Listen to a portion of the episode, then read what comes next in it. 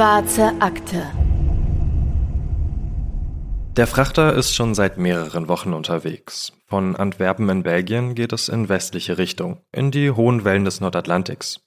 Mit jedem Tag werden die Winde wärmer, bis vor dem Frachter namens Captain Theo am Horizont Land auftaucht. Jetzt werden es nur noch wenige Tage sein, bis sie die Traumstrände der Bahamas hinter sich lassen, an Kuba vorbei durch den Golf von Mexiko schippern und auf den Hafen von Houston in Texas zusteuern. Auch an diesem Donnerstag im November 1961 knallt die Sonne auf dem offenen Meer. Sogar im Herbst erreichen die Temperaturen hier noch 30 Grad. Die Captain Theo ist im Northwest Providence Channel zwischen den Inseln der Bahamas unterwegs. Für die Crew an Bord des griechischen Frachters ist dieser Donnerstag ein ganz normaler Tag. Der zweite Offizier, Nikolaos, der hat gerade Dienst auf der Brücke und beobachtet das Meer. Er sitzt auf dem Wachtposten und hat die anderen Schiffe und Frachter im Auge, die mit der Captain Theo in diesen Gewässern unterwegs sind. Nikolaos Blick wandert von einer schäumenden Welle zur nächsten. Das Wasser bäumt sich auf, bricht, schäumt auf und färbt sich wieder dunkelblau. Hier ist die See ruhiger als auf dem Nordatlantik, wo der Golfstrom das warme Wasser in den kühlen Atlantik hineinzieht. Nikolaus sieht die tanzenden weißen Wellen kommen und gehen. Bis auf eine. Eine Welle bleibt immer weiß. Es ist nur ein kleiner Punkt weit draußen im Meer, aber Nikolaus Blick bleibt daran hängen. Auch mit dem Fernglas kann er nicht mehr als einen kleinen weißen Punkt ausmachen. Vielleicht Treibgut oder Trümmer eines Schiffes? Der zweite Offizier kneift die Augen zusammen. Vielleicht ist es auch ein kleines Fischerboot. Aber wer würde denn hier draußen segeln? Die Wasserstraßen für die großen Frachtschiffe sind weit weg von den Inseln. Nikolaus lässt das Fernglas sinken, hält den Blick aber weiter auf den kleinen weißen Punkt gerichtet während er seinen Kameraden zuruft, dass der Kapitän auf der Brücke gebraucht wird. Wenig später hält auch der Kapitän das Fernglas umklammert, als er das Meer nach dem weißen Fleck absucht, von dem ihm sein zweiter Offizier berichtet hat. Auch er sieht die Schaumkronen der Wellen kommen und gehen, aber der weiße Punkt bleibt. Kurz darauf dreht die Captain Theo bei. Sie setzen Kurs in Richtung Steuerbord und damit direkt auf den weißen Punkt zu. Der Weg ist nicht weit, ungefähr eine Meile, also 1,6 Kilometer ist der weite Punkt entfernt. Sie kommen immer näher, drehen wieder bei und stoppen die Motoren, sodass der Frachter parallel zu dem liegt, was sie für ein kleines, auf dem Meer verirrtes Segelboot halten. An der Reling haben sich bereits Nikolaus, der Kapitän und andere Crewmitglieder versammelt. Sie alle lehnen sich über die Brüstung und halten die Hände über die Augen, um in der blendenden Mittagssonne etwas zu erkennen. Niemand sagt etwas. Sie alle starren nur auf den weißen Punkt im Meer, der jetzt zwar größer geworden, aber neben dem Frachter immer noch winzig klein scheint. Auf dem Wasser neben dem Frachter schwimmt ein Mädchen. Ein blondes junges Mädchen mit weißer Bluse und hellpinken Hosen. Sie sitzt auf einem kleinen Rettungsfloß, ein länglicher Ring mit geknüpftem Netz in der Mitte. Die Füße des Mädchens ragen an der kurzen Seite über das Floß hinaus und baumeln über dem Wasser. Die Männer starren hinunter und das Mädchen starrt zurück. Sie kann nicht älter als elf Jahre sein. Es vergehen einige Momente, bis der Kapitän des Frachters sich wieder gefangen hat und auf die Rettungsboote zusteuert. Seine Männer folgen ihm. Ein Seemann hat seine Kamera dabei und bleibt an der Reling zurück. Er hebt die Linse, richtet sie auf das Mädchen und drückt ab. Das blonde Kind im Rettungsfloß blickt weiter stumm nach oben. Der Kapitän und die Crew verwerfen die Idee, das Mädchen mit einem Rettungsboot an Bord zu holen. Es ist zu groß und zu schwer zu manövrieren. Sollten sie gegen das Mädchen und ihr Floß stoßen, dann könnte sie ins Wasser fallen. Einige Matrosen rollen leere Öltonnen heran und binden sie mit dicken Seilen aneinander. Dann lassen sie das provisorische Floß runter ins Wasser. Der Kapitän auf der Reling behält seine Männer im Blick, die auf dem Floß in die Richtung des Mädchens paddeln. Dann sieht er sie, die Finne und die Schatten. Haie. Die Männer paddeln schneller. Sie rufen dem Mädchen zu, nicht ins Wasser zu springen, aber das Kind starrt nur weiter in Richtung des Frachters. Als die Matrosen näher kommen, da sehen sie die verbrannte rote Haut des Mädchens. Ihre Wangen sind eingefallen. Das von der Sonne gebleichte Haar leuchtet weiß in der Sonne. Als mehrere Hände nach dem Mädchen greifen, da blicken ihre braunen Augen weiterhin ins Nichts. Als das Mädchen an Bord des Frachters ist, brechen ihr die Knie weg. Jemand trägt sie in eine leere Kajüte, Vorsichtig geben sie ihr Wasser zu trinken, dann Orangensaft. Mit einem nassen Tuch waschen sie ihr getrocknetes Salz von der Haut. Die gesprungenen Lippen cremen sie mit Vaseline ein. Währenddessen starrt das Mädchen weiter ins Leere.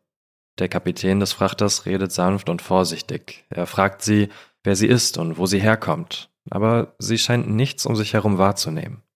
Als der Kapitän aufsteht, um von der Brücke ein Telegramm abzuschicken, hört er es. Ein einziges Wort in einer hohen und fast schon atemlosen Stimme. Bluebell.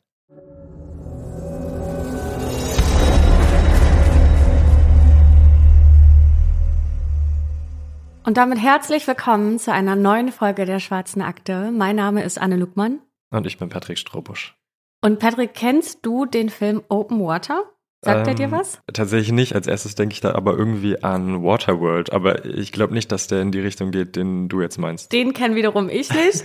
aber diese Szene aus dem Intro hat mich total an den Film Open Water erinnert bin mir sicher, viele von euch kennen den sogar. Ähm, da geht es um ein Paar, das bei einem Taucherausflug oder ja, Tauchausflug auf offener See vergessen wird, weil der Kapitän sich verzählt hat und äh, so kam es eben dazu, dass dieses Pärchen noch unter Wasser war, äh, da ihren Tauchgang gemacht hat und irgendwann sind sie wieder hochgekommen und das Boot war weg. Dieses Intro hat mich eben total daran erinnert und hinterlässt bei mir auch ja fast schon Angst, würde ich sagen. Auf jeden Fall ganz schreckliche, beklemmende Gefühle, weil so diese offene See, ne, dieses tiefe ähm, Meer und Blau und die Sonne, die da auf dich runterballert und was so meine größte, aber irgendwie auch irrationale Angst sind, äh, ist Haie, oder? Also ich hätte mega Schiss vor den Haien da um mich herum und unter mir und das wird mich verrückt machen. Absolut. Ich meine, alleine wenn ich schon in der Ostsee irgendwie schwimme und dann keinen Boden mehr unter den Füßen habe und dann die Menschen immer kleiner werden, alleine da habe ich dann irgendwie schon Angst, was unter mir ist, obwohl vielleicht, keine Ahnung, ein Meter oder so es noch weiter runter geht. Aber ich meine, das sind bis manchmal tausende Meter, die es da ins Meer runtergehen könnte. Äh, du, du siehst nicht mal vor dir, was passiert. Und ähm, unter dir auch nicht. ja, genau, genau. Ich glaube, es gibt dafür sogar einen wissenschaftlichen Begriff. Thalassophobie oder so. Okay, noch nie gehört. Und deswegen, ich würde, also es ist auch für mich eine absolute Horrorvorstellung, in einem offenen Meer zu sein und wie du schon gesagt hast, nicht zu wissen, was unter einem ist. Ja, und auch nicht zu haben, an dem du dich festhalten kannst. Ne? Also wirklich mit deiner eigenen Kraft dich versuchen musst, über Wasser zu halten. Und sobald da ein paar Wellen kommen, wird das Ganze ja auch super anstrengend. Und um nochmal ganz kurz die Kurve zu bekommen zu dem Film Open Water, was ich ganz spannend daran fand, ähm, ist die Tatsache, dass das Ganze zumindest grob auf einer wahren Begebenheit beruht. Denn es gab mal ein US-amerikanisches Paar, die heißen Tom und Aline, das im äh, Januar 98 auch tatsächlich bei einem Tauchgang am Great Barrier Reef in Australien ja, vergessen wurde. Also bei denen war das ähnlich wie die ähm, Anfangsszene in dem Film und ich finde es wirklich einfach unfassbar gruselig, die Vorstellung, weil bei dem US-amerikanischen Paar war das so, dass die auch tatsächlich nie gefunden wurden. Und wie ihr euch das vielleicht anhand des Intros heute schon gedacht habt, enthält dieser Fall heute sensible Inhalte. Denn es geht um Gewalt an Kindern und auch um Suizid. Bei manchen von euch können diese Themen vielleicht starke emotionale Reaktionen auslösen. Das heißt, wenn ihr von diesen Themen betroffen seid, dann hört euch diese Folge bitte mit Vorsicht oder vielleicht auch lieber gar nicht an. Der Fall, den wir euch heute mitgebracht haben, geht schnell um die ganze Welt. Als die Crew des griechischen Frachters Captain Theo am 16. November 1961 um die Mittagszeit ein kleines Mädchen aus dem Wasser fischt, geht das Foto des Mädchens am nächsten Tag um die Welt. Das Bild, das einer der Matrosen gemacht hat, ist auf den Titelseiten Dutzender Zeitungen zu sehen. Schaut euch das gerne mal in den Shownotes an. Ich finde es ehrlich gesagt echt krass, wie sie da so lange Zeit überlebt hat. Ja, vor allem, ich mag mir gar nicht vorstellen, dass dieses Foto ja wirklich echt ist, ne? Also, Fotos haben eine starke Wirkung, finde ich. Vor allem, wenn du weißt, was, ja, welche schreckliche Hintergrundgeschichte an das Ganze gekoppelt ist. Aber schaut euch dieses Bild mal an. Am besten auch jetzt, weil ich finde, das gibt dem ganzen Fall heute nochmal eine ganz andere Note, wenn man dieses Mädchen vor Augen hat. Auf jeden Fall. Und ich finde, da kriegt man auch nochmal noch eine weitere Perspektive, weil wir haben ja im Intro über die Gefahren, die unter einem lauern, gesprochen, aber gleichzeitig, du hast oder sie hatte in, auf diesem kleinen Mini-Bötchen auch keinen Schutz von oben. Also du warst der Sonne komplett ausgeliefert und du warst auch dem Wasser komplett ausgeliefert. Dass sie da gefunden worden ist, das gleicht wirklich einem Wunder. Der Name des Mädchens lautet Terry Joe. Sie ist elf Jahre alt und wird seit vier Tagen vermisst. Seit vier Tagen, das muss man sich auch noch mal vor Augen führen. Vier Tage lang hat dieses elfjährige Mädchen einfach alleine mitten auf dem Meer verbracht. Nur auf einem kleinen Rettungsfloß, das eigentlich eher dafür ausgelegt ist, nur ein paar Stunden im Wasser zu liegen. Das ist ein längliches Floß mit einem Korkrand, in dessen Mitte ein Netz gespannt ist. Also meine Vorstellung von einem Floß war eine ganz andere. Deswegen so dieses Floß, von dem wir hier heute sprechen, das ist nochmal eine ganz andere Nummer. Einige Knoten haben sich bei ihr auch bereits gelöst und dieses Floß sieht eher aus wie ein Teil, das sich Urlauber für den Pool kaufen. Wie das elfjährige Mädchen es geschafft hat, darauf vier Tage auf dem offenen Meer und den Wellen zu überleben, das ist wirklich ein Wunder. Davon schreiben am Tag nach Terrys Rettung fast alle Zeitungen. Und sie schreiben auch, warum Terry seit vier Tagen vermisst und rund um die Bahamas eine große Suche nach ihr im Gange ist. Terry kommt eigentlich aus den USA. Sie lebt mit ihrer Familie in Green Bay in Wisconsin. Ihre Mutter heißt Jean, ihr Vater Arthur und sie hat noch zwei Geschwister, den älteren Brian, der ist 14 Jahre alt, und die jüngere Renee, die ist sieben. Die Familie lebt in einem schönen Haus außerhalb von Green Bay, in der Nähe des Lake Michigan. Es ist der amerikanische Traum, ein großes Haus auf dem Land mit glücklichen Eltern und ihren zufriedenen Kindern. Terry schwimmt, fährt Wasserski, geht gerne reiten und liebt Tiere. Sie ist ein abenteuerlustiges, aber zurückhaltendes Mädchen, das auch gerne mal Zeit allein verbringt. Terrys Vater Arthur hat sich und seiner Familie ein gutes Leben aufgebaut. Er arbeitet nach seiner Zeit bei der Armee und im Zweiten Weltkrieg mittlerweile als Optiker. Und das sehr erfolgreich. Er ist einer der ersten, der in der Gegend schon auf Kontaktlinsen setzt. Arthur ist risikofreudig, liebt Abenteuer und hat Fernweh. Während seiner Zeit bei der Navy war er in Südostasien stationiert und hat dort das Meer kennen und lieben gelernt. Er sehnt sich nach den tropischen Temperaturen und dem salzigen Wasser. Arthur hat einen großen Traum, nämlich gemeinsam mit der Familie auf einem Boot einfach loszusegeln. Aber das ist natürlich teuer. 1961 hat er dann aber genug gespart und bereitet seine Familie auf einen Winter im Paradies vor. Statt im kalten Wisconsin will Arthur die Zeit bis Weihnachten gemeinsam mit seiner Familie an weißen Sandstränden mit türkisblauem Wasser verbringen. Er abonniert Magazine über Yachten, liest sich in das Thema ein und findet sogar jemanden, der sein Optikergeschäft für ein Jahr übernehmen würde. Er und seine Frau nehmen die Kinder aus der Schule. Ihr Plan? Den Herbst auf See verbringen. Mutter Jean kann die Kinder unterrichten, während die Familie herausfindet, ob sie zu fünft auf einem Boot, also auf engstem Raum, miteinander zurechtkommen. Wenn alles gut geht und die Reise allen gefällt, wollen sie ein Sabbatical machen und ein Jahr lang mit einem Segelboot von einer Insel zur anderen schippern. Es ist vermutlich der Traumurlaub schlechthin, den Terrys Familie plant. Sie sind bestimmt alle voller Vorfreude, packen ihre Sachen und fahren in Richtung Florida an die Küste, um dann von dort mit einem Boot in Richtung der Bahamas zu starten. Die sind damals übrigens noch eine britische Kolonie. Die Familie kommt in Fort Lauderdale an, das liegt nördlich von Miami. Sie suchen dort nach Booten, die sie mieten können. Arthur kann zwar auch segeln, ist aber nicht erfahren genug, um ein eigenes Boot auf dem offenen Meer zu manövrieren. Deswegen sucht er ein Boot mit samt Kapitän, das sie chartern können. Sie stoßen auf ein großes, längliches Segelboot mit zwei Masten. Das Boot wurde eigentlich einmal als Rennjacht gebaut. Das heißt, das ist schnell, elegant und geschmeidig im Wasser. Insgesamt hat es drei große Segel und ist über 18 Meter lang. Der Name des Schiffes lautet Bluebell. Es gibt mehrere Kabinen, unter anderem auch eine große Gemeinschaftskabine mit Küche und Essbereich, die sich in ein großes Schlafzimmer umfunktionieren lässt. An Bord gibt es eine Dusche und Toilette. Insgesamt finden auf der Bluebell rund sechs Leute ausreichend Platz. Das Boot gehört Harold, der es genau für solche Urlaubsreisen in der Gegend vermietet. Als Kapitän der Bluebell hat schiffseigener Harold Julian eingestellt. Ein 44 Jahre alter, erfahrener Segler, der früher angesehener Pilot bei der Air Force war. Julian hat mehrere Abzeichen und Auszeichnungen bekommen. Auch Julians frisch angeheiratete Frau Dean soll bei der Reise mit dabei sein. Die 34-Jährige ist ehemalige Flugbegleiterin und soll alle an Bord mit Essen versorgen. Damit steht am 8. November 61 die Crew der Bluebell fest. Terry und ihre Familie, also Vater Arthur, Mutter Jean, die Geschwister Brian und Renee, sowie Kapitän Julian und seine Frau Dean. Sie sind zu siebt, aber mit drei Kindern ist auf der Bluebell trotzdem genug Platz für alle. Sie tragen an jenem Mittwochmorgen ihre Taschen, Koffer und den Proviant an Bord und wollen in Richtung der Bahamas segeln. Erstmal nur eine Woche und dann zurück nach Fort Lauderdale. Wenn alles glatt geht und die Reise allen gefällt, dann wollen sie wieder in See stechen. Die Familie ist aufgeregt und die Kinder spielen bereits an Bord des Segelschiffs, als der Besitzer der Bluebell, Harold, nochmal vorbeikommt, um allen eine gute Reise zu wünschen. Er bringt Eis mit an Bord und als er auf das Boot klettert, kommt ihm der 14 Jahre alte Brian entgegen. Er hat ein Jagdgewehr in der Hand. Harold schaut irritiert und fragt, was der Junge denn damit vorhabe.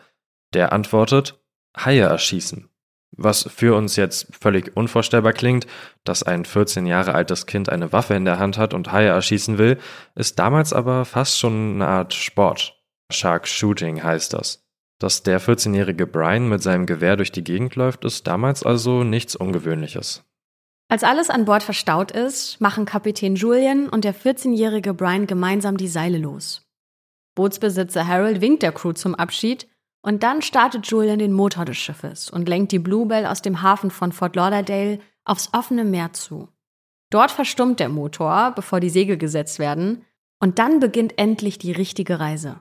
Und es ist eine traumhafte Woche. Die Familie sieht fliegende Fische, riesige Schildkröten, Delfine, Haie und Barracudas. An den weißen Stränden sammeln sie Muscheln, bauen Sandburgen und schnorcheln durch Korallenriffe, in denen die buntesten Fische wohnen, die sie je gesehen haben. Sie gehen in manchen Häfen an Land, lernen die Menschen kennen, die dort wohnen und laden einige von ihnen sogar zum Abendessen auf das große Schiff ein. Manchmal segeln sie mit dem kleinen Beiboot auf verlassene Strände zu, um dort nach vergrabenen Schätzen zu buddeln. Und leider gehen die Tage aber viel zu schnell vorbei. Mittlerweile ist es Sonntag, der 12. November 1961. Die Bluebell macht gerade im Hafen von Sandy Point auf Abaco Island Halt. Dort müssen sie ins Büro des Commissioners der Gegend, wo sich Einreisende anmelden und ein Dokument ausfüllen müssen. Das müssen sie auch, um wieder in die USA einreisen zu dürfen. Das machen Julian und Vater Arthur an jenem Sonntag. Der Commissioner erzählt später, dass Arthur begeistert von der Reise gewesen war. Es sei ein einmaliges Erlebnis gewesen und er würde planen, für seine Familie auf Abaco Island ein Ferienhaus zu bauen.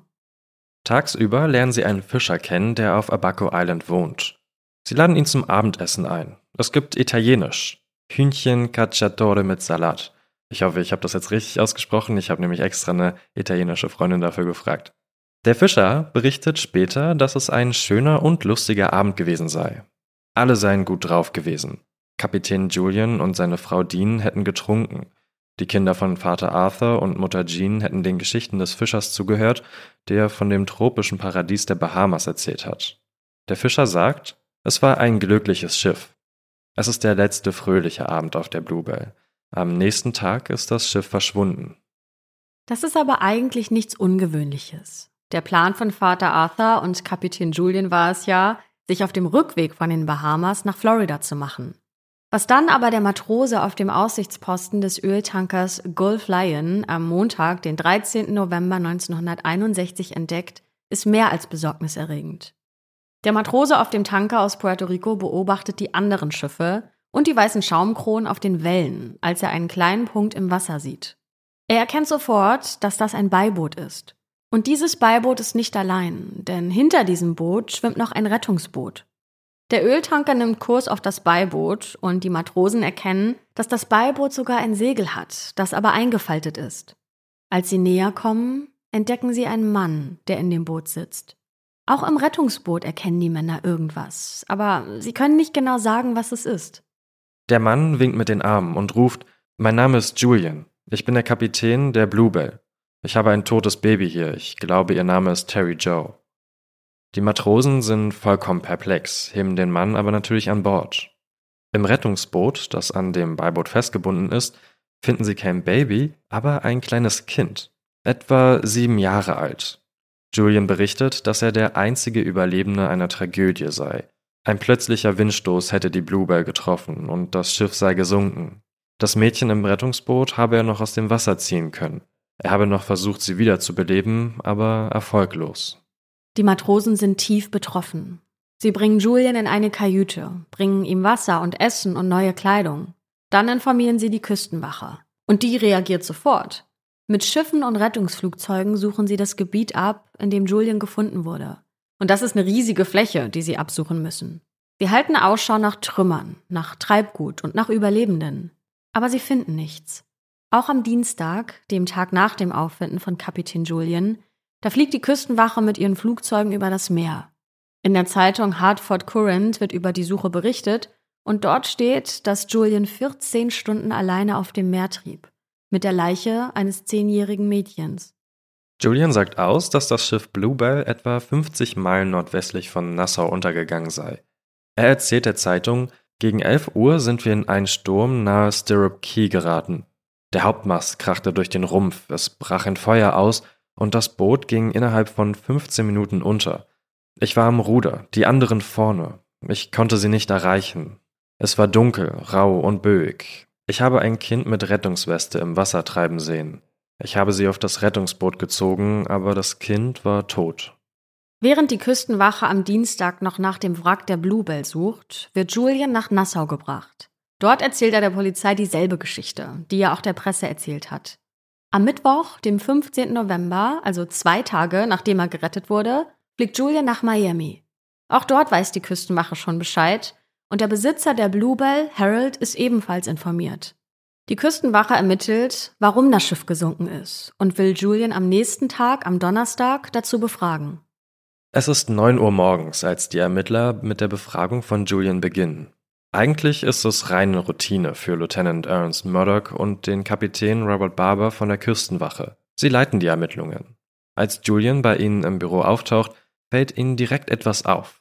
Er ist bemerkenswert gut drauf für einen Mann, der gerade eine Schiffstragödie überstanden und 14 Stunden auf dem Meer ausgehalten hat.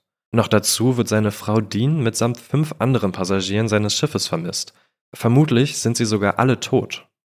Gleich zu Beginn will Julian wissen, ob bei der Suche der Küstenwache in Nassau etwas gefunden wurde. Aber es gibt keine neuen Spuren.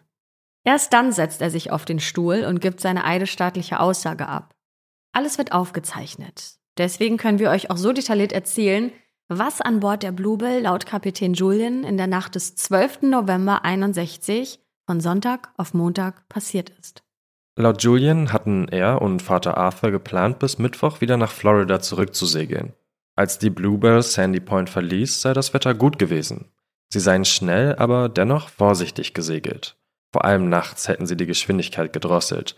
Dann sei aber ein Sturm aufgezogen. Eine heftige Böe habe das Schiff getroffen. Das Holz des Hauptmasts sei zersplittert. Der Mast habe das Deck und den Rumpf des Schiffes durchstoßen wie eine Nadel ein Stück Papier. Auch der zweite Mast sei umgestürzt, direkt auf die vordere Kabine.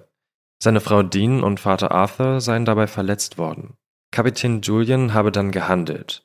Er habe Ruhe vermittelt, sei durch die Trümmer gegangen, um das Werkzeug zu holen und um Kabel und Seile freizuschneiden.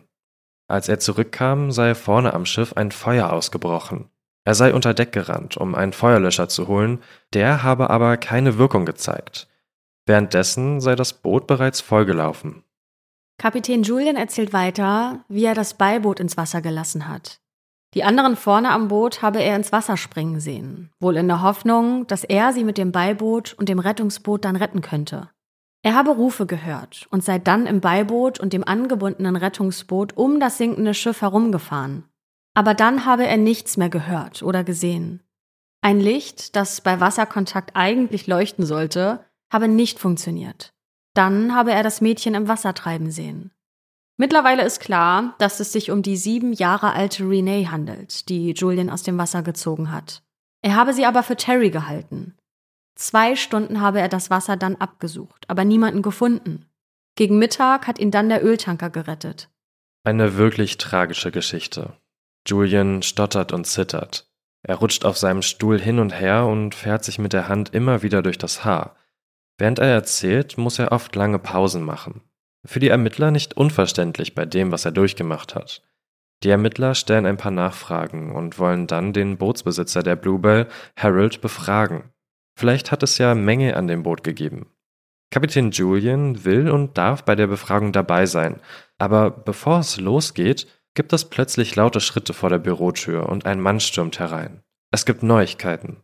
Denn bei der Küstenwache ist ein Telegramm eingegangen und darauf steht, Wir haben ein blondes Mädchen mit braunen Augen von einem kleinen weißen Floß aufgenommen, das unter Unterkühlung und Schock leidet. Der Name des Mädchens ist Terry Joe, Überlebende der Bluebell. Vier Tage nach dem Untergang des Schiffes hat die Crew eines griechischen Frachters Terry von ihrem winzigen Floß gerettet. Das habt ihr ja vorhin im Intro der heutigen Folge gehört. Die Bluebell sinkt also in der Nacht von Sonntag auf Montag. Montag wird Kapitän Julian gefunden, erzählt von einem Unfall auf dem Schiff und dass er der einzige Überlebende sei. Und am Donnerstag wird die elfjährige Terry gefunden. Und sie lebt. Am Tag darauf ist Terry das berühmteste Mädchen auf der ganzen Welt. Jede Zeitung druckt das Foto von ihr auf dem Rettungsfloß ab. Die Küstenwache schickt sofort einen Helikopter zu dem griechischen Frachter, um das Mädchen einzusammeln. Sie wird nach Miami ins Krankenhaus gebracht. Es gibt in den Zeitungen sogar Fotos von Terry, während sie von Ärzten untersucht wird. Ihre hellen Haare, die verbrannte Haut, die geschwollenen Lippen, sie ist dehydriert und befindet sich im kritischen Zustand. Sie liegt auf der Intensivstation des Krankenhauses in Miami. In der Stadt ist auch Kapitän Julian, nur ein paar Kilometer entfernt im Büro der Küstenwache. Laut den Akten reagiert Julian auf die Nachricht, dass Terry gefunden wurde, wie folgt. Er sagt, Oh mein Gott, ist das nicht wundervoll? Im Büro herrscht ausgelassene Stimmung. Die Ermittler sind aufgeregt und natürlich froh, dass es noch eine weitere Überlebende gibt. Währenddessen starrt Julian aus dem Fenster und verlässt kurz darauf das Büro. Bei der Befragung des Bootsbesitzers Harold will Julian plötzlich doch nicht mehr dabei sein. Die leitenden Ermittler Murdoch und Barber kommen stutzen. Es ist nicht das erste Mal, denn schon während der Befragung von Julian haben sie mehrmals die Augenbrauen hochgezogen, den Mund gespitzt und sich unauffällige Blicke zugeworfen. Grund dafür ist, dass Julians Aussage einige Lücken aufweist. Da ist zum Beispiel die Art und Weise, wie er über jene Nacht spricht. Julians Aussage wird aufgenommen und auf der Aufnahme ist zu hören, dass er immer wieder betont, dass er ganz allein gehandelt habe. Er habe Renee zum Beispiel ganz allein ins Rettungsboot gehoben. Warum betont er das? Oder die Geschichte des Hauptmastes, der durch das Deck und den Rumpf gedonnert sein soll. Das ist mehr als ungewöhnlich. Denn wenn ein Mast bricht, dann kippt er zur Seite und nicht geradeaus nach unten. Oder auch die Frage, warum Vater Arthur und Mutter Jean mit ihren Kindern vorne am Boot geblieben sind und nicht vor dem Feuer zu Julian auf die andere Seite geflohen sind. Oder warum ist das Feuer niemandem aufgefallen? Die Bluebell war nur wenige Meilen von einer Insel mit Leuchtturm entfernt. Ein Feuer wäre nachts sicher aufgefallen. Oder auch, warum Julian als erfahrener Segler mit seinem Beiboot nicht direkt zu jener nahen Insel gesegelt ist, sondern stattdessen mit einem funktionalen Beiboot auf dem offenen Meer herumtrieb. Ganze 14 Stunden lang. Warum hat er keinen Hilferuf abgesendet? Hatte er keine Leuchtraketen an Bord? Warum konnte er die Lampe, die eigentlich bei Wasserkontakt angeht, nicht richtig bedienen. Ihr merkt schon, es sind nicht nur einige Lücken in Julians Geschichte, es sind wirklich viele. Die Küstenwache vermutet, dass er vielleicht irgendwie falsch gehandelt haben könnte. Vielleicht war er fahrlässig und hat jetzt Schuldgefühle? Hat er vielleicht Angst und deshalb so gestottert und gezittert bei der Befragung? Die Ermittler haben aber keine Beweise. Im Gegenteil. Kapitän Julian ist ein erfahrener Segler mit gutem Ruf und ein Held der Air Force. Es gibt eigentlich keinen Grund, seiner Aussage nicht zu trauen. Aber dennoch, die Ermittler Murdoch und Barber informieren die Polizei und lassen zwei Polizisten vor Terrys Krankenbett abstellen. Sie sollen das Zimmer des Mädchens Tag und Nacht überwachen. Falls die Zweifel an Julians Geschichte berechtigt sind, kann nur sie Licht ins Dunkel bringen. Aber Terry liegt im Koma. Vier Tage ohne Trinken und Essen auf dem offenen Meer haben das Mädchen ausgelaugt. Sie muss sich erholen, wie lange das dauern wird, weiß niemand. Als die Ermittler der Küstenwache am Donnerstagabend ihr Büro verlassen, steht das Auto von Julian noch immer auf der Straße. Den Grund dafür erfahren sie am nächsten Morgen, am Freitag, den 17. November 61, direkt einen Tag nach der Rettung von Terry. Bei der Polizei geht ein Anruf aus dem Sandman Motel ein. Gegen Mittag hatte das Dienstmädchen den Auftrag, das Zimmer mit der Nummer 17 zu reinigen. Die junge Frau hatte geklopft, aber es hat niemand geöffnet. Als sie in den gekühlten Raum kommt, fällt ihr ein Geruch auf, der ihr irgendwie bekannt vorkommt, den sie aber nicht genau einordnen kann. Das Dienstmädchen denkt sich aber erstmal nichts dabei, sondern zieht das Bett ab. Auf dem Laken findet sie einen kleinen Blutfleck. schiebt aber auch da ihre Gedanken beiseite und geht auf das Badezimmer zu, um die Handtücher einzusammeln. Aber die Tür lässt sich irgendwie nicht öffnen, obwohl sie unverschlossen ist. Aber etwas hinter der Tür blockiert den Eingang, irgendwas Schweres. Sie stemmt sich gegen die Tür. Die geht aber nur einen winzigen Spalt auf und dann direkt wieder zu. Wieder schlägt ihr der komische Geruch entgegen, dieses Mal sogar stärker. Und plötzlich weiß sie, woran sie der Geruch erinnert. Es ist Blut. Sie verständigt sofort den Hotelmanager. Aber auch der kann die Tür nicht öffnen, sodass kurz darauf die Polizei im Zimmer 17 steht und sich mit aller Kraft gegen die Tür wirft. Ein Beamter bekommt die Tür tatsächlich ein Stück weit auf, sodass er den Kopf durchstecken und ins Bad schauen kann. Und dort liegt ein Mann am Boden. Um ihn herum eine riesige Blutlache. Der Polizist erkennt den Mann sofort, denn es handelt sich dabei um Kapitän Julian. Die Hotelangestellten sagen aus, dass Julian am Donnerstag mit einem Taxi angekommen sei und unter einem falschen Namen eingecheckt habe. Er habe einen Koffer und eine braune Papiertüte dabei gehabt. Er sei auf das Zimmer gegangen und dann nicht wieder gesehen worden. Die Polizei sieht sich das Zimmer von Julian genauer an. Alle Klamotten sind ordentlich im Schrank verstaut. Auf dem Tisch stehen mehrere kleine Whiskyflaschen nebeneinander. Auf der anderen Seite liegt ein Fotoalbum mit Bildern aus Julians Leben und in der Mitte des Tisches liegt ein Brief. Er ist an einen Freund von Julian adressiert, mit dem er früher gemeinsam bei der Air Force gedient hat. In dem Brief schreibt er von seinem Sohn Lance und dass die Familie in Miami, die gerade auf ihn aufpasst, ihn adoptieren soll. Julian schreibt, ich bin völlig fertig und kann einfach nicht weitermachen. Ich bin jetzt raus. Ich vermute, entweder mag ich das Leben nicht oder weiß nicht, was ich damit anfangen soll. Auf der Rückseite steht, dass er auf See bestattet werden möchte. Werbung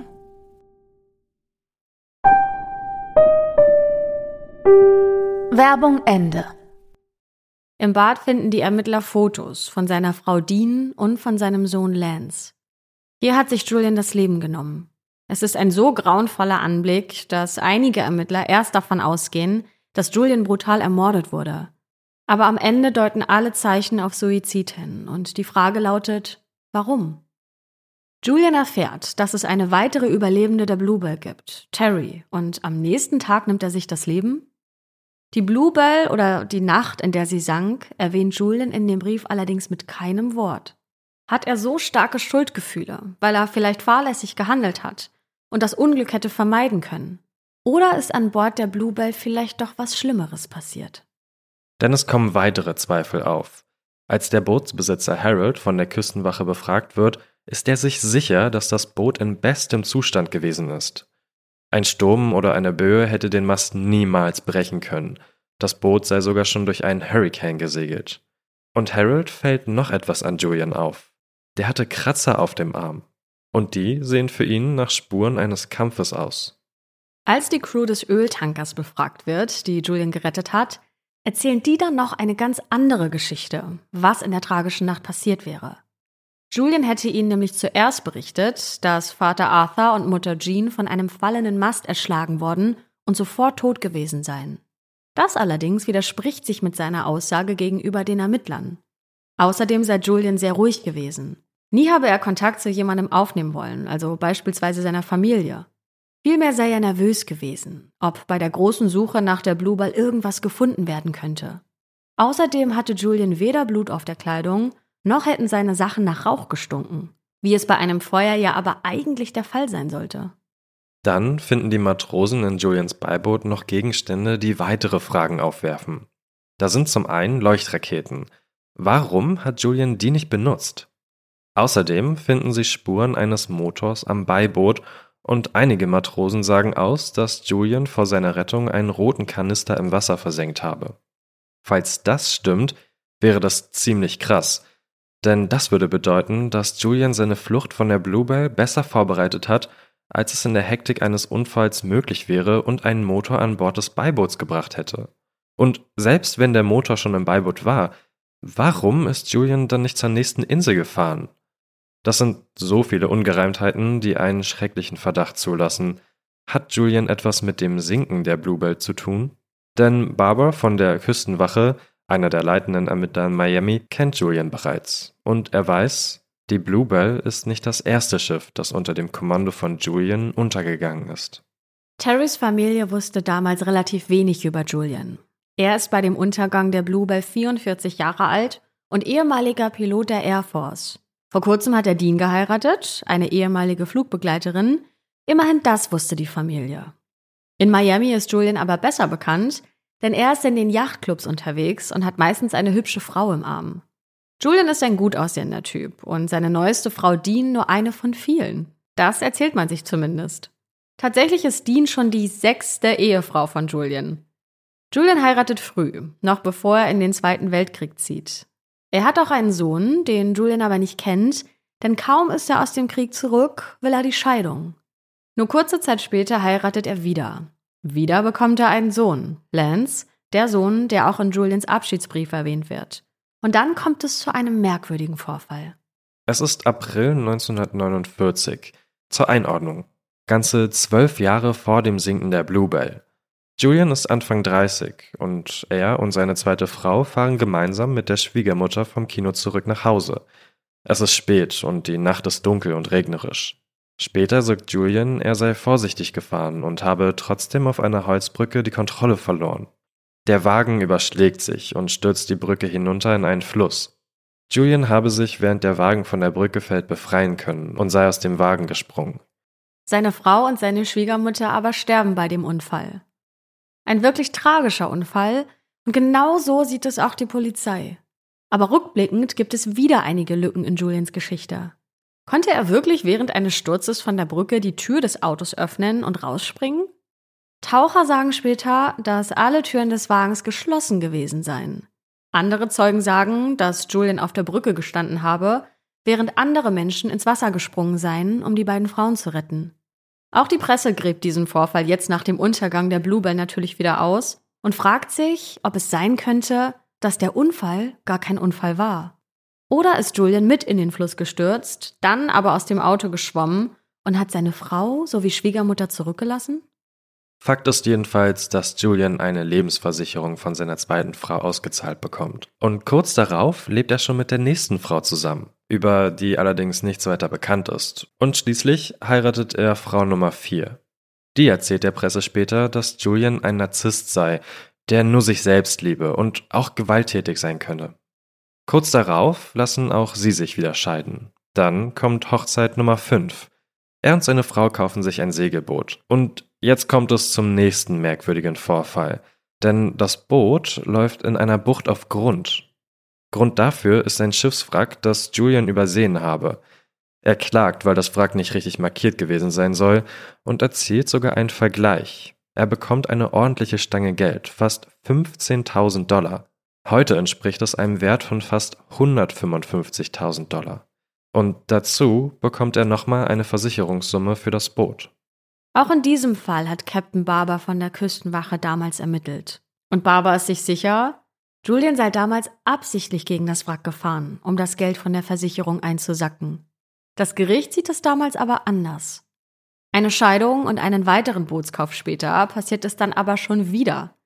Einige Meilen vor Kuba sinkt Julians zweites Boot und vorher fängt es sogar noch Feuer. Wieder bekommt Julian Geld von der Versicherung ausgezahlt, aber Freunde von ihm sagen der Presse später, dass er das Feuer selbst gelegt hat, weil er das Geld gebraucht hat. Halten wir also fest. Julians Vergangenheit ist eine Geschichte voller Frauen und voller merkwürdiger Unfälle, die immer darin enden, dass er jede Menge Geld bekommt. Und dann findet die Polizei heraus, dass eine Lebensversicherung von 20.000 Dollar vor kurzem auf Julians sechste und aktuelle Frau Dean abgeschlossen wurde. Das ist die Dean, die auch auf der Bluebell war und seit jeder Nacht vermisst wird. Und bei einem Unfall würde die Versicherungssumme an Deans Ehemann, also an Julian, ausgezahlt werden. Damit hat er eindeutig ein Motiv, das auch zu seiner Vergangenheit passt. Aber die einzige, die das bestätigen könnte, ist Terry und die liegt immer noch im Koma. Währenddessen kommen Verwandte und Freunde in den Medien zu Wort, die Julian verteidigen. Ja, aber was stimmt denn jetzt? War es ein Unfall? Oder hat Julian fahrlässig gehandelt? Hat er Schuldgefühle und sich deshalb das Leben genommen? Oder hatte er wirklich einen kalkulierten und bösartigen Plan, der schiefgelaufen ist? Eine Woche nach dem Suizid ist Terry wieder wach. Sie liegt im Krankenbett, isst, schreibt Notizen an die Ärzte und an ihren Onkel und ihre Tante, die jetzt bei ihr sind, und lächelt sogar manchmal. Über die Bluebell hat aber noch niemand mit ihr gesprochen. Auch ihre vermisste, vermutlich tote Familie wird mit keinem Wort erwähnt. Es gibt auch Fotos von Terry aus dem Krankenhaus. Wir haben euch einige in den Shownotes verlinkt. Zu sehen ist das blonde Mädchen umringt von Blumensträußen. Auf einem Foto hat sie eine riesige Puppe in der Hand. Die wurde ihr von den Matrosen des griechischen Frachters geschenkt, die Terry gerettet haben. In der Zeitung gibt es zu der Zeit unglaublich viele Artikel. Jeden Tag gibt es Updates. Was sagt Terry? Wie geht es ihr? Was gibt es Neues von der Polizei? Es werden sogar Grafiken gedruckt, wie Terry die einzelnen Tage auf dem Meer überlebt hat, wo sie mit ihrem Floß entlanggetrieben ist und wie das Schiff ausgesehen hat. Und dann wird auch Wort für Wort das Verhör von Terry abgedruckt. Ihre allererste Aussage, was auf der Bluebell in der Nacht vom 12. November 61 nun wirklich passiert ist. Die beiden leitenden Ermittler Murdoch und Barber sind im Krankenhaus und befragen Terry. Auch Ärzte sind mit dabei, die sofort eingreifen wollen, falls es dem Mädchen nicht gut gehen sollte. Terry erzählt von den Reiseplanungen und dem Urlaub auf dem Segelboot. Und schließlich kommt sie zum Abend des 12. November 1961. Nach dem Abendessen sind sie mit dem Boot losgesegelt und Terry ist früh in ihre kleine Kajüte schlafen gegangen. Gegen 21 Uhr schreckt sie aus dem Schlaf hoch, denn sie hört Schreie. Sie erkennt die Stimme sofort. Es ist ihr Bruder, der 14-jährige Brian, der ruft Hilfe, Papa, Hilfe. Dann hört Terry schnelle Schritte und ein Stampfen. Dann ist es plötzlich ruhig. Terry ist ganz allein in ihrer Kajüte. Eigentlich schläft ihre kleine Schwester Renee neben ihr, aber an jenem Abend wollte sie bei den Eltern bleiben, die in der Hauptkabine schlafen. Terry liegt einfach nur da. Sie hat Angst und zittert und weiß nicht, ob sie gerade geträumt hat und sich alles nur einbildet oder ob das Realität ist. Ein paar Minuten vergehen. Sie lauscht, aber hört nichts. Dann steht Terry auf und geht auf die Tür der Hauptkabine zu. Dahinter brennt Licht, und das Erste, was Terry sieht, sind ihre Mutter und ihr Bruder Brian. Beide liegen auf dem Boden und überall ist Blut. Terry schreibt später in ihrem Buch Alone, Orphaned on the Ocean, dass sie sofort wusste, dass ihre Mutter und ihr Bruder tot sind. Terry kennt tote Tiere und hat einen verstorbenen Großvater, aber den Tod gesehen hat sie bisher noch nicht. Und auf eine solche grauenvolle Art und Weise soll und will niemand den Tod kennenlernen. Terry ist wie in Trance und geht an ihrer Mutter und ihrem Bruder vorbei die Treppe hoch an Deck. Sie sieht noch mehr Blut und ein blutverschmiertes Messer. Und plötzlich kommt eine dunkle Gestalt auf sie zu. Ein Mann geht schnell über das Deck auf sie und auf die Treppe zu. Der Mann ist Julian. In seinen Augen ist ein verwirrter und kalter Blick. Er ist wütend. Terry beginnt ihn zu fragen, was los ist, aber Julian schlägt sie und verpasst ihr einen heftigen Stoß die Treppe hinunter in die Kabine. Er befiehlt ihr, zurück nach unten zu gehen. Terry rennt zurück in ihre Kabine und setzt sich auf das Bett. Sie hört Wasser plätschern und etwas gegen das Schiff schlagen. Dann fließt Wasser in ihre Kabine. Es wird immer mehr und mehr. Und es riecht nach Öl und Benzin. Und plötzlich steht wieder Julian vor ihr. Er steht in der Tür, hat etwas in der Hand, aber Terry kann nicht genau erkennen, was es ist. Vielleicht ein Gewehr? Julian starrt Terry an, dann dreht er sich um und läuft die Treppen hinauf, zurück an Deck. Terry hört dann eine Art Hämmern. Währenddessen steigt das Wasser weiter und weiter. Als es über die Matratze des Bettes schwappt, da steht Terry langsam auf. Das Wasser steht ihr inzwischen bis zur Hüfte und langsam wartet sie durch das ölige Wasser auf die Treppe in Richtung Deck zu. Sie steigt die Treppen hinauf und sieht sich um. Es ist hell. Von den Masten strömt gleißendes Licht auf das Holzdeck. Sie sieht das Beiboot und das Rettungsboot im Wasser. Julian kommt wieder auf sie zu. Und völlig unter Schock stehend fragt Harry ihn, ob das Boot gerade sinkt. Er antwortet ihr mit Ja und drückt ihr die Leine für das Beiboot in die Hand. Doch Terry hält das nicht fest, denn sie steht so unter Schock, dass sie sich kaum bewegen kann und sie merkt gar nicht, wie dieses Seil durch ihre Hände gleitet und ins Wasser fällt. Julian prescht vorwärts, ruft, dass das Beiboot weg ist und springt ins Wasser. Er schwimmt auf das Beiboot zu und verschwindet in der Dunkelheit. Es ist das letzte Mal, dass Terry Julian sieht. Das elfjährige Mädchen bleibt auf der Bluebell zurück. Das Boot sinkt immer schneller. Immer noch, wie in Trance, erinnert sich Terry an ein Rettungsfloß, das oben in der Hauptkabine festgemacht ist. Ein längliches Ding mit geknüpftem Seil in der Mitte. Terry steigt die Treppe runter, löst den Verschluss und legt sich auf das Floß. Als die Bluebell im Wasser verschwindet, werden das Floß und Terry mit unter Wasser gezogen. Doch kurz darauf taucht sie wieder auf. Sie ist ganz allein auf einem Floß mitten in der Dunkelheit. Und das zur Erinnerung vier Tage lang. Tagsüber ist es 30 Grad warm und nachts bitterkalt. Sie hatten nichts zu essen und nichts zu trinken. Als am Dienstag ein kleines rotes Flugzeug über sie hinwegfliegt, da schöpft Terry Hoffnung, aber die Piloten sehen sie nicht. Sie fliegen so direkt über sie hinüber, dass Terry trotz ihres Winkens nicht gesehen wird. Mit ihren hellen Klamotten auf dem weißen Floß ist sie zwischen den schäumenden Wellen nämlich fast unsichtbar. Terry driftet also weiter über das offene Meer. Ab und zu sieht sie sogar Schiffe in der Ferne und nachts die Sterne. An einem Tag schwimmen auch Wale um sie herum. Nachts träumt sie von ihrem Vater. Sie fragt sich, ob er und ihre Schwester Renee noch leben. Die beiden hat Terry in jener Nacht nicht gesehen. Auch Dean nicht, die Frau von Julian. Nach drei Tagen ist Terrys Haut sonnenverbrannt, die Lippen rau und sie halluziniert. Sie sieht eine Insel mit einer einzigen Palme, die kurz darauf wieder verschwindet. Sie schläft die ganze Zeit, dämmert vor sich hin. Dann hört sie Stimmen. Dann sind da Hände. Es ist Donnerstag. Vier Tage sind vergangen. Die Matrosen des griechischen Frachters retten Terry. Eine Rettung in letzter Sekunde. Experten vermuten, dass durch das ölige Wasser vom Schiff vielleicht weniger Raubtiere angelockt wurden, weil die Terry nicht gerochen haben. Dass sie nicht von einem Sturm oder von hohen Wellen getroffen wurde, das ist wirklich ein Wunder. Terrys Geschichte über die mörderische Nacht auf der Bluebell ist die Schlagzeile in allen Zeitungen am nächsten Tag. Die Ermittler werden auch zitiert, nämlich, dass sie keinen Anlass haben, Terry nicht zu glauben. Auch bei einer zweiten Befragung, Ende November 1961, da erzählt Terry exakt dieselbe Geschichte. Die Ermittler fragen auch explizit nach, ob der Hauptmast intakt war, ob es ein Feuer gab, einen Sturm. Terry erzählt also eine ganz andere Geschichte als Julian. Was ist also wirklich passiert und warum? Heute gehen die Ermittler davon aus, dass Julian geplant hat, seine Frau Dean zu töten und es wie einen Unfall aussehen zu lassen, um an das Geld aus ihrer Lebensversicherung zu kommen.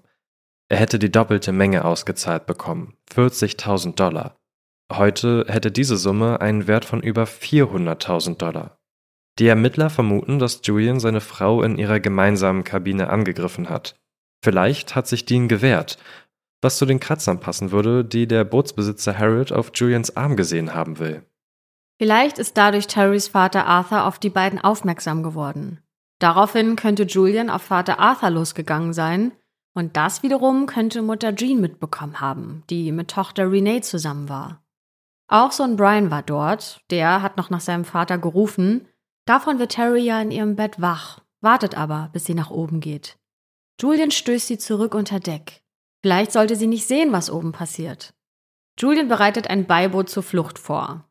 Einige vermuten, dass er die Leiche der jüngeren Schwester Renee mitgenommen hat, um seine Geschichte irgendwie glaubhafter zu machen. Manche spekulieren sogar, dass er das Kind selbst ertränkt haben könnte. Eine Obduktion ergibt später, dass Renee ertrunken ist. Ob es ein Unfall oder Mord war, das kann nie geklärt werden. Zum Schluss versenkt Julian das Boot, um seine Spuren zu beseitigen. Vielleicht hat er auch geplant, Terry zu töten, aber er hat nicht damit gerechnet, dass Terry das Seil des Beiboots loslässt. Er muss also schneller als geplant das sinkende Boot verlassen, um noch das Beiboot zu erwischen. Das könnte Terry das Leben gerettet haben. Und vermutlich hat Julian auch nicht damit gerechnet, dass Terry das Sinken der Bluebell überleben könnte. Es gibt noch andere Theorien, zum Beispiel, dass Julian ein Schmuggler war und in jener Nacht eine Übergabe von Schmuggelware schiefgelaufen ist. Denn später stellt sich heraus, dass die Söhne des Besitzers der Bluebell jahrelang in einen großen Schmuggelskandal verwickelt waren. Aber für diese Theorie gibt es keine Beweise. Ende November 1961, nach rund zwei Wochen, kann Terry das Krankenhaus verlassen und kehrt in ihre Heimat nach Green Bay in Wisconsin zurück. Zu ihren Freunden, ihrer Schule und ihrer verbliebenen Familie. Sie lebt bei ihrer Tante und ihrem Onkel und ihren drei Cousins. Die schützen Terry so gut es geht, sie gibt keine Interviews und sie verschwindet komplett von der Bildfläche. Und das für 50 Jahre. Erst 2010 ist Terry bereit, über das zu sprechen, was ihr passiert ist. Da ist sie Anfang 60 und schreibt ein Buch. Das findet ihr auch in den Show Notes. Terry wollte nicht mehr die kleine, mutige Terry sein und ändert ihren Namen. Sie redet auch mit niemandem über das Geschehene. Sie nennt es lange Zeit den Unfall. Fast 20 Jahre lang wird der Unfall nicht erwähnt, sondern das wird so getan, als sei das alles überhaupt nicht passiert. Erst dann spricht sie mit Freunden, ihrer Familie und einem Therapeuten über alles und beginnt das Erlebte endlich zu verarbeiten. Terry macht einen Abschluss an der Universität in Green Bay und arbeitet dann 14 Jahre lang ausgerechnet als Spezialistin für Wassermanagement beim Wisconsin Department of Natural Resources. Das alles, sagt sie später in einem Interview, habe eine Verbindung zwischen ihr und dem Wasser geschaffen. Terry ist verheiratet und hat insgesamt sechs Kinder und fünf Enkel. Manche ihrer Nachkommen sind nach Terrys verstorbenen Geschwistern Brian und Renee benannt. In einem Interview mit CBS sagt sie, als sie ihr Buch veröffentlicht, was ich allen, die dieses Buch lesen, sagen möchte, ist, gib niemals auf, habe immer Hoffnung und versuche die positiven Seiten der Dinge zu sehen. Sei vertrauensvoll und versuche mit dem Fluss zu gehen. Hab Mitgefühl, gib von dir selbst an die Bedürftigen und sei liebevoll und freundlich. Ich glaube, was du gibst, kommt zu dir zurück. Und es gibt noch eine Sache, die von Terrys Geschichte bleibt. Denn 1962 beschließt die Küstenwache, die Farbe von Rettungsinseln und Rettungsbooten von weiß auf ein leuchtendes Orange zu ändern. Denn dass der griechische Matrose Nikolaos Terry im Wasser überhaupt entdeckt hat, auch das grenzt schon an ein Wunder. Dass unsere Rettungsboote also leuchtend orange sind, haben wir also auch ein bisschen Terry und dem tragischen Untergang der Bluebell zu verdanken. Ja, ich finde, das ist eine absolute Tragödie, der ganze Fall. Ähm, wie ich mir so vorstelle, wie auf dem Boot ein einziger Mann dafür verantwortlich ist, dass da fünf Personen sterben. Da frage ich mich auch irgendwie so ein bisschen, sind alle so wie Terry im Endeffekt in ihren Kabinen geblieben, bis sie irgendwie nicht mehr konnten und nach oben gekommen sind, so, weil wenn doch alle gleichzeitig gekommen wären, dann hätten sie doch alle Julian zusammen überwältigen können. Das hat mich wirklich hardcore ergriffen. Auch die Szene, als Terry da in dem Krankenhaus gelegen hat und noch nicht mal wusste, dass ähm, ihre Familie sehr wahrscheinlich nicht zu ihr zurückkommen wird. Und auch krass aber, dass niemand darüber gesprochen hat, ne, in dem Moment. Also, dass das im Krankenhaus mit keinem Wort erwähnt wurde, habe ich mich auch gefragt. Ich meine, gut, das war in den ähm, 60er Jahren. Das wäre wahrscheinlich heute anders. Wahrscheinlich wäre sofort eine Kinderpsychologin, ein Kinderpsychologe hingeschickt worden, um da irgendwie an das Thema ranzugehen, aber es nicht komplett wegzuignorieren. Meinst du, das war vielleicht auch so eine Art Ermittlungstaktik der ähm, von Murdoch und Barber, die irgendwie nicht wollten, dass, äh, dass Terry sich verschließt dann vor den Ermittlungen? Naja, oder das Kind war ja erstmal körperlich total am Ende. Vielleicht hatten sie auch Angst, dass das Mädchen irgendeinen Quatsch sich zurecht fantasiert und man das Ganze noch nicht ernst nehmen kann. Also vielleicht wollten sie, dass sie sich erst erholt, erst wieder ja mehr Energie, mehr Kraft schöpft und sie dann eine Aussage von ihr bekommen, mit der sie auch wirklich arbeiten können. Kann natürlich auch sein. Aber es gibt noch eine Sache, die ich mich ja die ganze Zeit gefragt habe oder die ich zumindest im Hinterkopf hatte. Ich habe mich gefragt oder ich habe mich versucht, in diese Situation hineinzuversetzen, dass ich als erwachsene Person in diesem kleinen Mini-Rettungsboot sitze. Was macht man im ersten Moment, wenn man noch bei klarem Verstand ist? Man überlegt sich, wie komme ich aus der Situation raus? Was kann ich machen? Worauf muss ich achten? Äh, was ist gefährlich? Gibt es hier Haie? Ne? Also ist es vielleicht von Vorteil gewesen, dass sie ein Kind ist und keine Ahnung hatte, welche Gefahren es gibt? Weißt du, dass sie nicht an Haie gedacht hat, dass sie nicht an Stürme gedacht hat? Weil ich kann mir nicht vorstellen, dass sie das getan hat als junges Kind. Also vielleicht ist das sogar ein großer Vorteil für sie gewesen, dass sie sich ja gar keine so große Platte über die ganze Sache gemacht hat, als es ein erwachsener Mensch getan hätte. Oder was denkst du darüber? Absolut, das wären auch meine ersten Gedanken gewesen. Aber ich glaube, wenn dann wirklich nach Tagen, du hast nichts getrunken, nichts gegessen, die Sonne knallt auf dich nieder, ich glaube, dann kannst du auch überhaupt an gar nichts mehr denken und dann irgendwann gibst du dich dem einfach nur noch hin. Vielleicht war es auch noch ein Vorteil, dass sie halt so klein war und falls ihr euch das Bild angeguckt habt, dieses Rettungsbötchen auch wirklich sehr klein war. Es ist ja auch auf dem Bild zu sehen, das ist ja auch schon ein bisschen kaputt. Ich glaube, als erwachsene Person hätte man da auf jeden Fall auch noch mehr Probleme gehabt. Ich glaube, ich habe auch so eine Art Thalassophobie. Ja, ich bin auf eine komische Art und Weise sehr dankbar irgendwie, dass sie das überlebt hat. Und ich finde es auch gut, dass ihre verbliebene Familie sich darum bemüht hat, dass sie nicht ins Rampenlicht gestellt wird. Von einer Talkshow zur nächsten, von einem Interview zum nächsten, weil klar, sie war die Schlagzeile, die Sensation. Alle wollten wissen, was ist passiert. Und vielleicht hätte man damit noch Geld machen können. Aber ich finde es richtig gut, dass ihre Familie genau das nicht getan hat, sondern sie geschützt hat vor der Sensationsgier der Medien. Und ich glaube, uns bleibt nur noch zu sagen, dass das wirklich ein unfassbar tragischer Fall ist. Und wir besprechen ja hier wirklich sehr viele Fälle. Aber es gibt so einige Kriminalfälle, die ja irgendwie noch mal mehr im Gedächtnis bleiben. Und für mich ist das so einer heute. Absolut, ja. Da bleibt mir ehrlich gesagt auch gar nicht so viel mehr übrig zu sagen. Ich finde es insgesamt aber einfach immer noch krass, dass sie, haben wir auch am Ende jetzt gehört, auch als sie dieses Buch da veröffentlicht hat, immer noch so auf Hoffnung eingegangen ist und das anderen auch ähm, mitgegeben hat, dass sie nie die Hoffnung aufgeben sollen.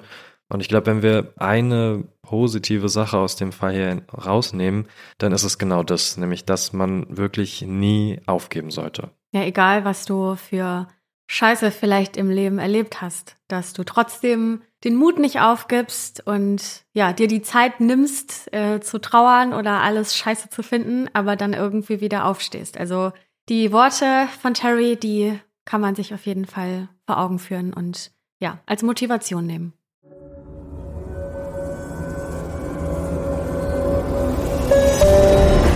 Wir sind eure Hosts Anna Luckmann und Patrick Strobusch. Redaktion Johanna Müßiger und wir. Schnitt Anne Luckmann.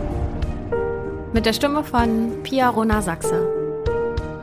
Ausführender Produzent Falco Schulte. Die Schwarze Akte ist eine Produktion der Julep Studios.